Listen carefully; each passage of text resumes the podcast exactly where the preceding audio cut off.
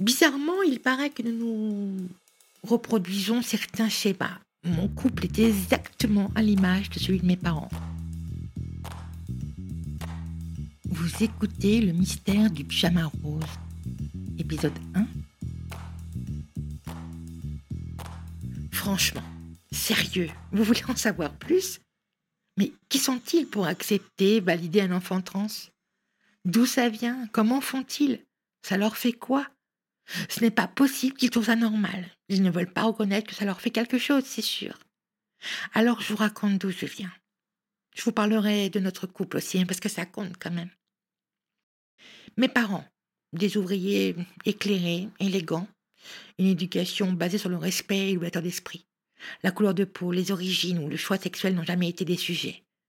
Peut-être par pudeur, mais jamais de jugement. Je n'ai aucun souvenir de discussion houleuse où il était question de différence, de quelque nature que ce soit. Leurs amis étaient de tout style, de toute origine, de tout genre, où les codes CSP ne rentraient pas en ligne de compte.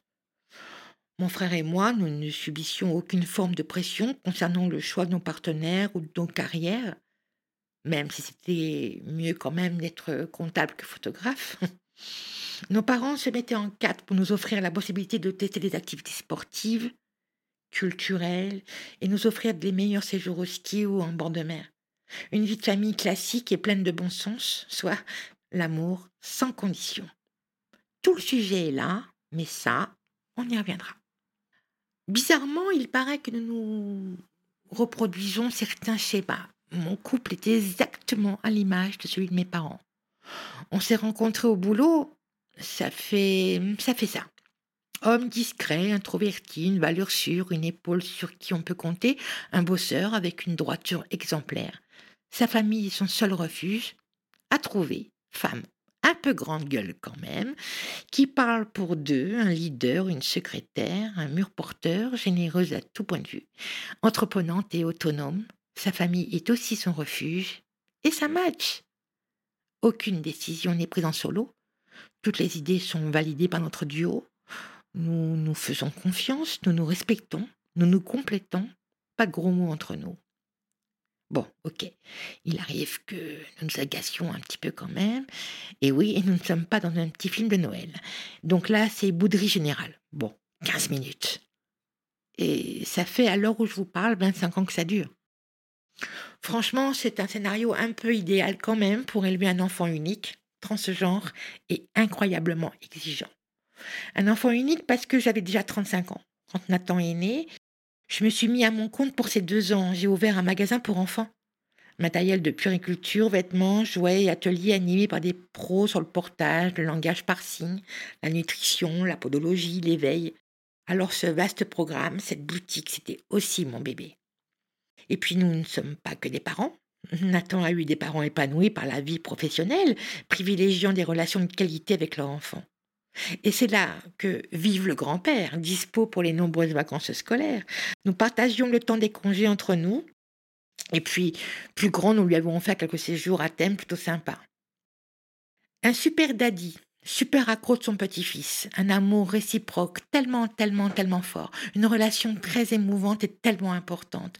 Rien ne peut égaler cette relation sincère, cette relation libérée des règles éducatives où il n'est pas question d'autorité, mais juste de complicité. Le rôle des grands-parents est crucial.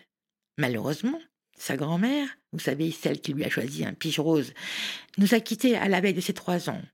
Daddy a su combler ce grand manque, a su raconter mamie, photos et anecdotes à l'appui.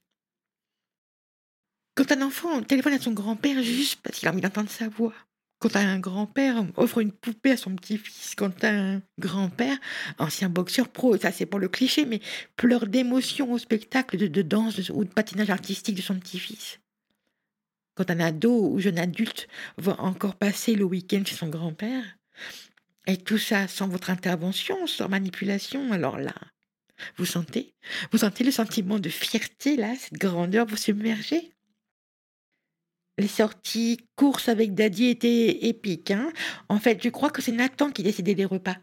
Grand moment lorsqu'il a fait découvrir à son daddy ces fameux yaourts aux pépites de chocolat.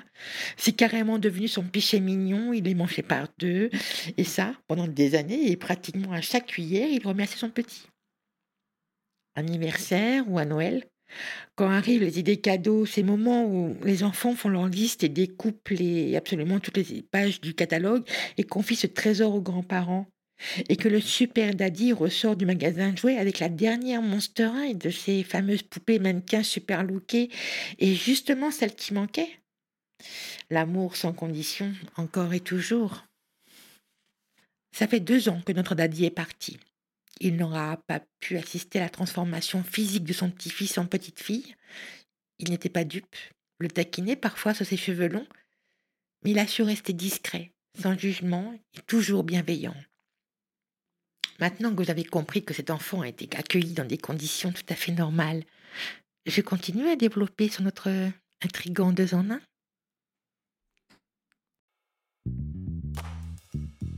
Merci d'avoir écouté cet épisode. Si vous avez des questions, des interrogations ou juste envie de partager, vous pouvez m'écrire à l'adresse